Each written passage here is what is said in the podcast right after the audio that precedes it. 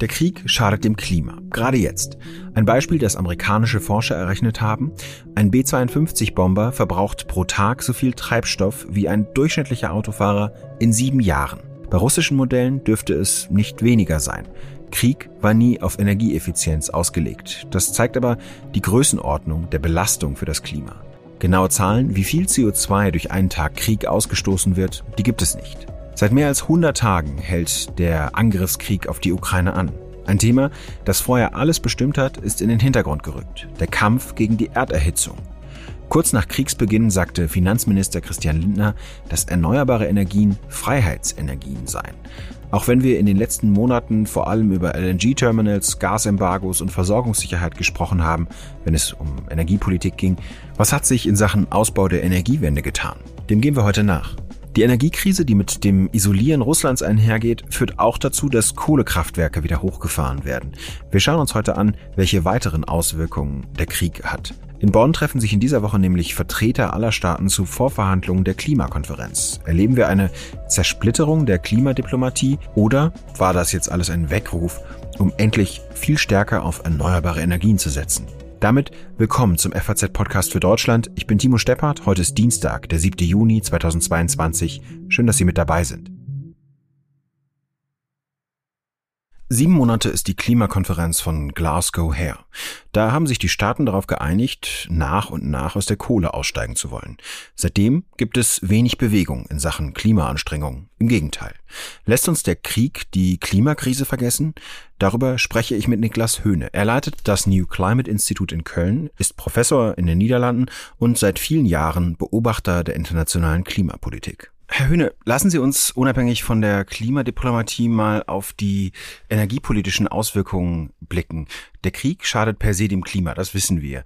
Ähm, welche Auswirkungen hat die Energiekrise, die damit einhergeht, weltweit?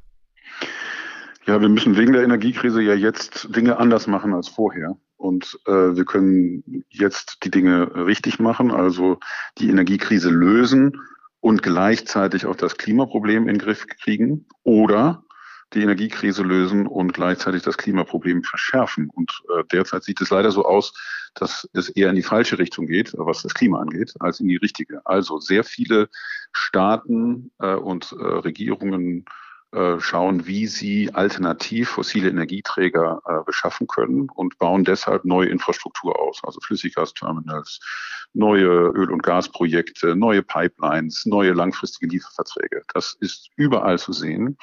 Und leider nur sehr wenig Regierungen setzen wirklich auf die langfristige Lösung, dass wir eben Energie sparen. Da sieht man fast nichts. Oder die Erneuerbaren mehr ausbauen. Da sieht man ein bisschen was, aber nicht wirklich viel. Mhm. Wir sehen ja auch in großen Teilen der Welt, also zum Beispiel in Asien, wo die Gaspreise durch die Decke gegangen sind, dass die Kohlekraftwerke wieder angeschmissen werden. Da sehen wir weltweit dann auch eine Art Renaissance der Kohlekraft, aus der wir uns in Glasgow ja nicht verabschieden wollten?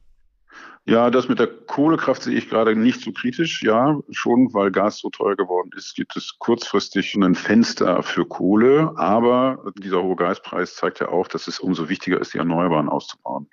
Und Kohlekraftwerke stehen ja schon da. Und wenn die jetzt vielleicht noch mal kurz äh, laufen, dann ist das nicht ganz so schlimm. Was wirklich nicht gut ist fürs Klima, ist Dinge neu zu bauen. Also neue Flüssiggasterminals, neue Ölfelder zu graben sozusagen neue Pipelines zu bauen, neue langfristige Lieferverträge äh, äh abzuschließen. Das ist das, was wirklich schädlich ist fürs Klima, weil das langfristige Wirkung hat. Das setzt uns fest auf einen CO2-intensiven Pfad für Jahrzehnte. Und das ist das wirkliche Problem. Hm. Sie haben gesagt, es gibt auch kleine ja, Hoffnungsschimmer, auch wenn es nur wenige sind. Wo sehen Sie zum Beispiel positive Bewegungen? Also in Deutschland gibt es ja beides. Also wir, äh, die Bundesregierung hat die Flüssiggasterminals unterstützt, aber hat auch im Zuge der Ukraine-Krise die erneuerbaren Ziele etwas erhöht. Das finde ich sehr positiv. Ähnliches sieht man in der EU auch. Äh, dort gibt es jetzt eben gerade Diskussionen, auch das erneuerbaren Ziel zu erhöhen. Und auch in England passiert das. Das ist gut. Das ist aber immer noch die einfachere Lösung. Ne? Also neue Technologie, das bedeutet neue Investitionen, neuer wirtschaftlicher Schwung, auch über die Erneuerbaren. Was wir aber zu wenig sehen, ist, und das sieht man in der deutschen Debatte ja auch, das Energiesparen. Also man könnte sehr viel schnell Energie sparen durch äh, Tempolimit, durch Temperatur etwas runterdrehen, ähm, die Effizienz ausbauen und so weiter. Also solche Dinge sind sehr ja unattraktiv für die Politik und deswegen gibt es nur sehr wenige Regierungen, die das tatsächlich auch gemacht haben. Hm. Seit Glasgow hat keines der G20-Länder seine NDCs, also die nationalen Beiträge zur Reduktion von CO2, angepasst.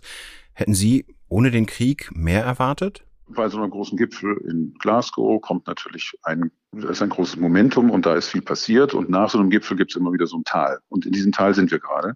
Und aus dem Tal müssen wir jetzt wieder rauskommen. Äh, und dafür ist hoffentlich die zweite Hälfte des äh, Jahres gut. Ich hätte eigentlich gedacht, dass mit dem Krieg äh, wir alle nochmal deutlich vor Augen geführt bekommen haben, dass wir abhängig sind von fossilen Energieträgern und dass das im Prinzip keine gute Idee ist. Und dass der einzige Weg da raus eben Energieeffizienz und Erneuerbare sind. Und da hätte ich gehofft, dass durch den Krieg tatsächlich noch so ein extra Schub kommt für ambitionierte Klimapolitik. Die ist aber, soweit wir es sehen, äh, bis jetzt ausgeblieben. Natürlich bindet der Krieg Ressourcen und man muss sich um andere Dinge kümmern. Aber ja, wir haben den Euro nur einmal und der Tag hat auch nur 24 Stunden. Wenn man mit den Maßnahmen, die man jetzt beschließt, beide Krisen auf einen Streich sozusagen lösen kann, dann sind das sicherlich die besseren Maßnahmen. Hm, Sie sagen, der Krieg bindet Ressourcen. Das ist ja auch das, was wir ähm, ja in der Debatte, was ich da jetzt schon mehrfach gehört habe. Bedeutet das denn gleichzeitig das Geld, was jetzt zum Beispiel in Verteidigung investiert wird, dass das auch an vielen Stellen weltweit dann für den Klimaschutz fehlt? Ja, das ist äh, das Traurige eigentlich an der Situation. Wir haben in der Corona-Krise gesehen und jetzt auch hier in der Ukraine-Krise, dass wenn wir wirklich in einer Notlage sind, dann können wir auf einmal sehr, sehr viel Geld ausgeben Geld locker machen, neue Schulden machen und Geld ausgeben für etwas, von dem wir denken, dass es uns akut bedroht. Bei Corona war das eben äh, ja die Corona-Krise und die Industrie ist oder die Wirtschaft ist sehr stark unterstützt worden. Oder hier jetzt bei Ukraine ist es für die äh, Verteidigung. Und als, als wenn man im Klimaschutz arbeitet, dann denkt man immer, ja, aber genauso viel Geld und genauso viel Elan müsste man doch jetzt eigentlich in Klimaschutz investieren. Und genau das ist eben nicht passiert. Für mich ist es eher ein positives Signal. Das zeigt, in, wir als Gesellschaft können das. Wir können ordentlich Geld ausgeben und meistens ist es dann Schulden, aber gerade beim Klimaschutz ist es ja so, das sind Investitionen, die sich langfristig tatsächlich rechnen. Also dafür Geld aufzunehmen, wäre in der Tat ein, ein gutes Signal. Was muss denn passieren, damit dieser Dreh, damit die zweite Jahreshälfte womöglich dann noch diese Bewegung bekommt? Also Sie sprechen da von dieser Hoffnung, aber so wie ich zum Beispiel Ihrem ähm, NDC-Tracker entnehme, die Sie mit dem, den Sie mit dem New Climate Institute ja haben, sind wir äh, weit, weit über dem, was bis 2030 zum Beispiel äh, zum Erreichen des 1,5 Grad Ziels notwendig ist. Ja, ich glaube, es ist nun eben noch nicht zu spät. Wir sehen jetzt, dass äh, wegen der Ukraine-Krise eben alle Regierungen noch an ihren Plänen feilen und Dinge anders machen. Und ich würde sehr hoffen, dass wenn, wenn man jetzt mit etwas Abstand äh, sich anschaut, was man umsetzen kann, dass die Regierungen sehen, dass es Dinge gibt, die vielleicht kurzfristig helfen, aber langfristig schlecht sind und dass man sich eben auf diese langfristigen äh, Dinge konzentriert und dass sozusagen die, ja, die Vorteile des Energiesparens und der erneuerbaren Energien da überwiegen. Das wäre meine Hoffnung. Ähm, ob das so äh, funktioniert, weiß ich nicht. Man kann auch in gewisser Weise frustriert sein, denn zum Beispiel sowas wie ein Tempolimit, das ist eigentlich aus klimapolitischer Sicht und aus ganz anderer Sicht auch, Sicherheit und so weiter, eigentlich lange überfällig. Und äh, wir haben das in Deutschland eben noch nicht geschafft umzusetzen. Und dann fragt man sich, ja, was für eine Situation soll noch kommen, damit wir äh, wirklich alle Maßnahmen ergreifen, um Energie äh, einzusparen. Mhm. Ich weiß es nicht. Vielleicht der andere Druckpunkt ist natürlich die Auswirkungen des Klimawandels und das, die spüren wir aber derzeit alle massiv. Ne? Also die Wälder, die zu trocken sind, äh, die Stürme, die hohen Temperaturen in Indien jetzt, äh, die wir gerade erleben. Also ja. das sind alles Warnsignale, die sind es kommt genauso wie vorhergesagt und es ist keine schöne Welt. Und äh, diese Temperaturphänomene werden nicht weggehen, auch bei ambitioniertester Klimapolitik. Es geht nur noch darum, dass sie weniger ansteigen als bisher. Zum Schluss, wenn wir sehen, dass zum Beispiel LNG-Terminals gebaut werden, dass diese Dinge, die Sie genannt haben, zum Beispiel neue Rohölfelder äh, angebohrt werden, zum Beispiel. Was bedeutet das äh, für die Entwicklung des Pfades, auf dem wir uns gerade befinden? Also wenn diese Dinge alle durchgesetzt werden, Geben Sie uns bitte eine Vorstellung davon. Wie, wie dramatisch ist die Entwicklung? Ja, äh, man könnte sich vorstellen, eben die Europäische Union, die hat neue äh, Flüssiggasterminals äh, geplant. Äh, und wenn wir die tatsächlich alle bauen, dann könnte die EU ein Viertel mehr Gas importieren, als wir bisher importieren. Äh, also das sind riesige Größenordnungen und wir wollen ja eigentlich weg von Gas. Wir wollen ja gar kein Gas mehr benutzen. Und wenn wir dann eben ähm, ja auf einmal sehr viel mehr importieren können, dann ist die Gefahr groß, dass wir äh, tatsächlich auch äh, dieses äh, Gas nutzen. Und das bedeutet, wenn all diese äh, Projekte tatsächlich stattfinden, dann können wir, ähm, dann sind die Klimaschutzziele, das 1,5 Grad Ziel, ganz sicher außer Reichweite. Das können wir dann nicht mehr erreichen. Das wird nichts mehr. Und deshalb ist es eben so wichtig, dass man keine neue Infrastruktur jetzt baut, sondern alles daran setzt, äh, eben weniger fossile Energieträger zu nutzen. Mhm. Danke Ihnen. Ich danke Ihnen auch.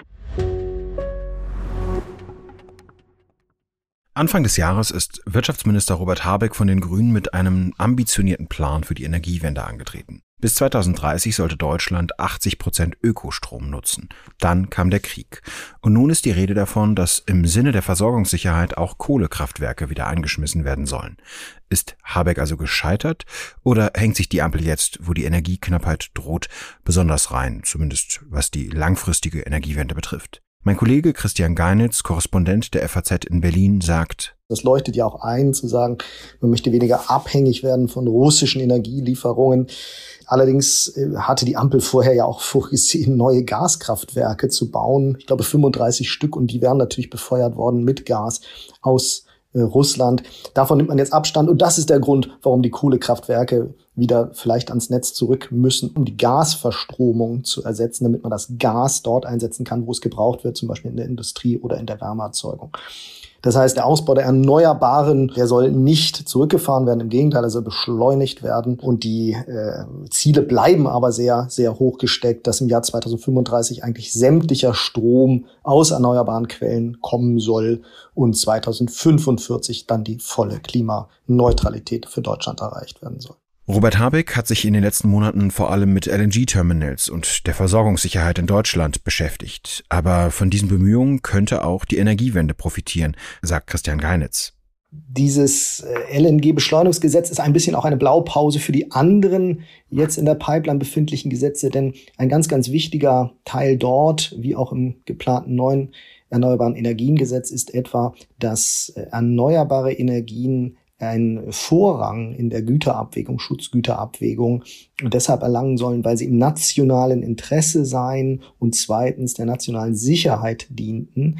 Ähm, genau das steht beim LNG-Beschleunigungsgesetz auch mit drin, dass also äh, die Beschleunigung, zum Beispiel die Planungsvereinfachung oder auch die Einschränkung von Einspruchmöglichkeiten und Klageinstanzen damit begründet wird, dass ähm, diese Dinge jetzt, dieser Ausbau im einen Falle LNG-Terminals, im anderen Falle der erneuerbaren Energien so wichtig sind, dass andere Schutzinteressen dahinter zurückstecken müssten. Zwei Gesetzespakete zu Ostern und im Sommer wollte Robert Habeck auf den Weg bringen. Wie weit ist der Wirtschaftsminister damit gekommen? Mir wurde heute aus dem Bundeswirtschaftsministerium gesagt, dass man dort mit der zweiten und dritten Lesung, also der Verabschiedung dieser neuen Gesetze für den 23. Juni rechne. Wohlgemerkt, das ist dann noch das Osterpaket, nicht schon das Sommerpaket. Der Sommer hat dann ja schon begonnen. Wie es dann weiterläuft mit dem Sommerpaket, das ist also noch etwas unklar zeitlich, aber man kann jetzt schon sagen, sagt mir heute jedenfalls, Fachleute, dass ähm, es da Verzögerungen geben wird, dass man wohl im Herbst nochmal nachbessern müsse. Das Grundproblem scheint zu sein, dass man beim erneuerbaren Ausbau den Zielen und den Pfaden relativ weit ist. Da geht es ja immer um die Stromversorgung, aber in anderen Gebieten nicht so richtig zu Potte kommt, salopp gesprochen. Also zum Beispiel bei der Frage, wie sich ähm, durchsetzen lässt das ähm, künftig Heizungen zu 65 Prozent aus erneuerbaren Quellen zu befeuern sein in Deutschland. Da gibt es noch gar keine gesetzlichen Vorstellungen, wie das zu erreichen wäre. Ähm, in anderen Feldern ist man auch hinten dran, etwa was die Klimaschutzverträge für die Industrie anbelangt. Das heißt, man hat zwar etwas auf die Schiene gesetzt, das Bundeswirtschaftsministerium, aber es ist noch lange nicht absehbar, wann denn eigentlich diese beiden wichtigen Pakete Sommer- und Osterpaket in trockenen Tüchern sein werden. Sagt Christian Geinitz, FAZ-Korrespondent in Berlin. Radikale Klimaaktivisten blockieren seit einem halben Jahr immer wieder den Verkehr. Manche kleben ihre Hände an den Boden von Autobahnabfahrten. Es kommt teilweise, wie hier in München, zu dramatischen Szenen. So, runter von der Fahrbahn, aber schnell, weil sonst machen ich euch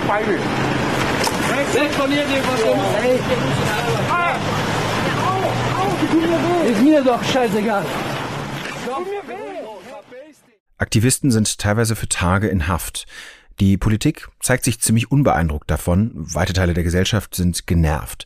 Trotzdem machen die Aktivisten weiter. Ist das am Ende Protest zum Selbstzweck, der vor allen Dingen das gesellschaftliche Leben blockiert? Und wo ist die Grenze erreicht? Dafür habe ich mich mit Carla Hinrichs zum Gespräch verabredet, einer der Sprecherinnen der letzten Generation. Frau Hinrichs, Sie setzen sich an Autobahnauffahrten, um den Verkehr zu blockieren und Staus damit zu verursachen. Wenn wir über das sprechen, was Sie, was Sie fordern, das war ja am Anfang ein Gesetz, das Lebensmittelretten vorschreibt, beziehungsweise das Wegwerfen von Lebensmitteln verbietet. Das habe ich jetzt auf Ihrer Website heute, als ich geschaut habe, nicht nochmal gesehen. Es passt ja auch nicht so richtig zum Blockieren des Verkehrs. Was genau wollen Sie jetzt erreichen? Wir haben einfach im Anbetracht des Krieges gesehen, dass wir jetzt sehr, sehr dringend aus der fossilen Infrastruktur raus müssen. Aber insbesondere dürfen wir nicht jetzt noch neue fossile Projekte, neue fossile Infrastrukturprojekte starten oder sogar prüfen. Unser Wirtschafts- und Klimaminister Robert Habeck prüft gerade neue Ölbohrungen in der Nordsee. Und wir fordern von ihm eine Erklärung abzugeben, dass das nicht sein kann, dass er sich für unser Leben entscheidet und gegen neue fossile Projekte. Denn wenn wir langfristig aus der fossilen Infrastruktur raus müssen, dann kann es doch nicht sein, dass wir jetzt noch neue starten. Da geht's ja tatsächlich auch um die Unabhängigkeit, die man von Russland schaffen will. Deswegen ist auch in großen Teilen der Grünen Partei, wird die Diskussion jetzt ein bisschen anders geführt. Bei Protest geht's ja immer darum, so einen Hebel zu haben, also wo man konkret ansetzen soll. Ich bin mir noch nicht ganz sicher, wo das bei Ihnen passieren soll. Also was ist das, was ist der Punkt, an dem Sie sagen, wir hören auf damit? Im Moment sagen wir ganz klar, wir gehen von den Straßen und unterbrechen unsere Störung, wenn Robert Habeck eine Erklärung, eine glaubwürdige Erklärung öffentlich abgibt, dass er sich für unser Leben entscheidet und damit nicht jetzt in der Nordsee noch nach neuem Öl bohrt.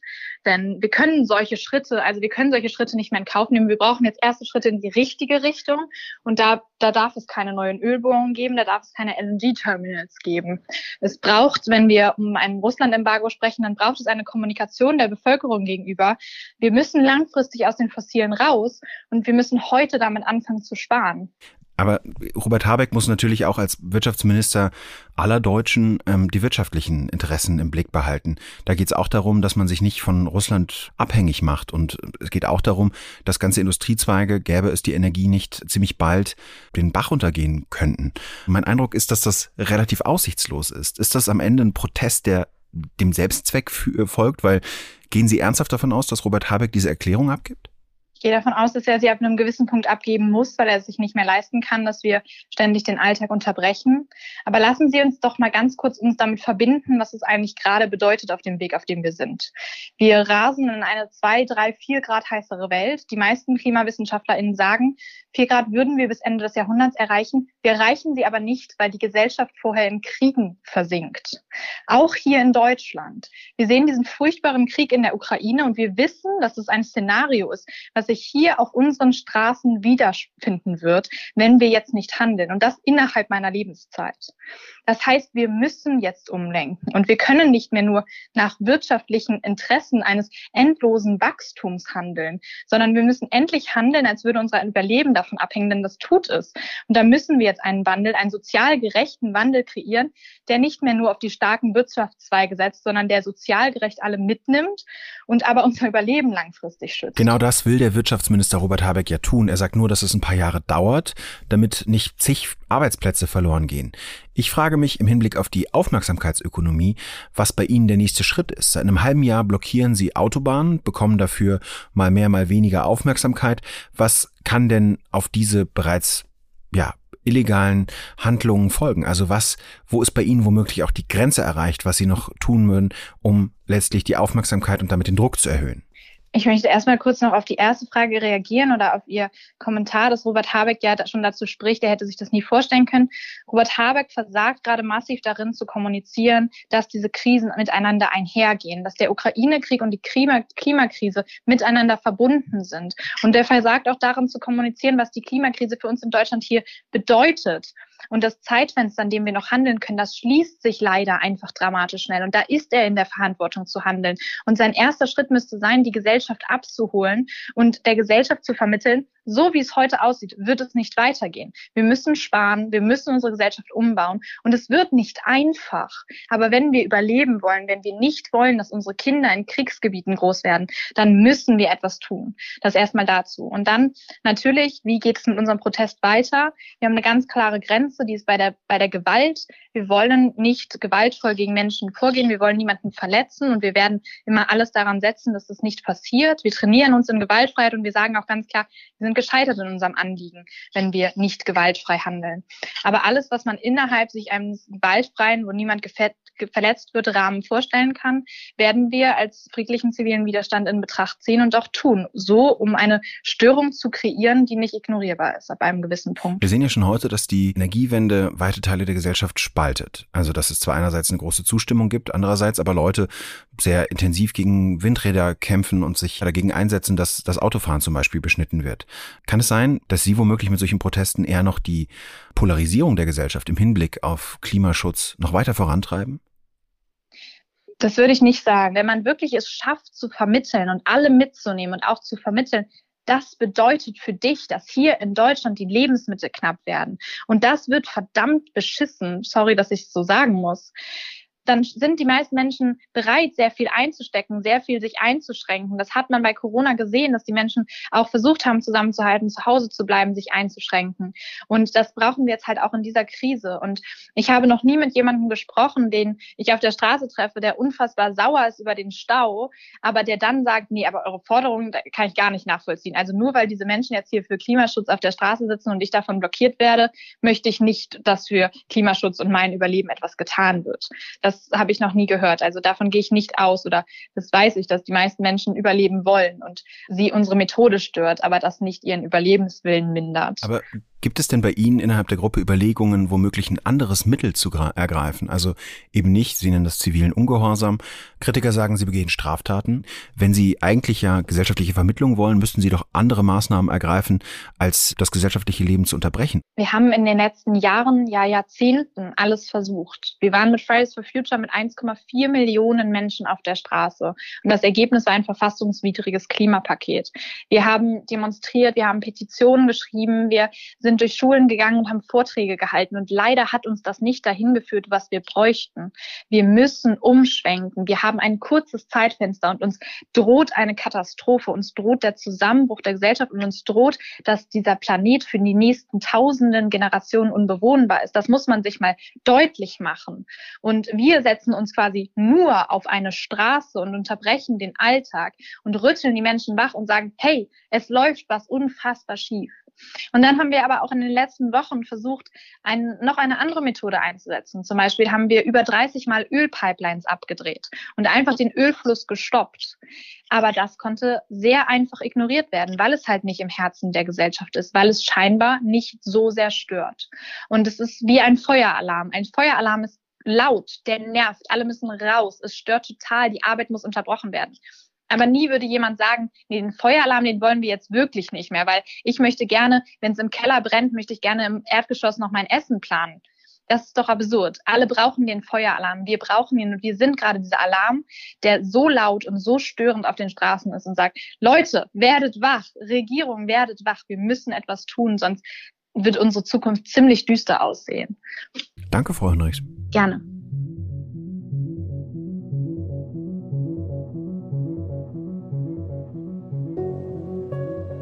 Der Krieg schadet dem Klima. Damit habe ich Sie heute zu Beginn der Sendung begrüßt. Nicht nur kurzfristig, auch wenn Russland einmal seinen Angriff auf die Ukraine beendet haben sollte, sehen wir noch die langfristigen Folgen, nämlich in Form der Energiekrise, mit der wir es jetzt zu tun haben. In Deutschland sind die Pakete zur Energiewende noch nicht verabschiedet. Alles zieht sich gerade etwas hin. Klimawandel nicht mehr die Hauptpriorität des Klimaministers Robert Habeck, der eben auch für Wirtschaft und Energie zuständig ist. International könnte uns der Krieg noch weiter zurückwerfen.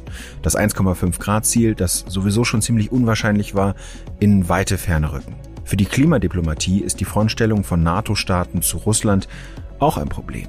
Im November in Sharm el-Sheikh müssen die Staaten wieder einstimmige Entscheidungen treffen. Fachleute wie Markus Benzi vom Stockholm Environment Center sehen die Gefahr, dass der Multilateralismus auf Dauerschaden genommen hat und für die nächsten zehn Jahre eine Zersplitterung droht. Und damit auch kein Fortschritt im großen Stil fürs Klima. Das war's für heute. Wir freuen uns über Nachrichten, Anregungen wie Kritik an podcast.faz.de. Tschüss.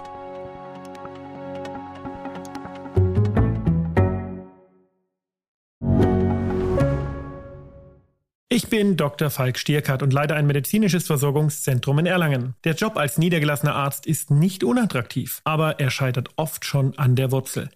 Wenn unser Studiensystem nicht darauf ausgelegt ist, genug Ärzte in guter Qualität auszubilden, wie soll die medizinische Versorgung in Mittelfranken dann gedeckt sein? Die besondere Nähe der niedergelassenen Haus- und Fachärzte ist in Gefahr. Was die Gesundheitspolitik jetzt dringend ändern muss, erfahren Sie auf rettetdiepraxen.de.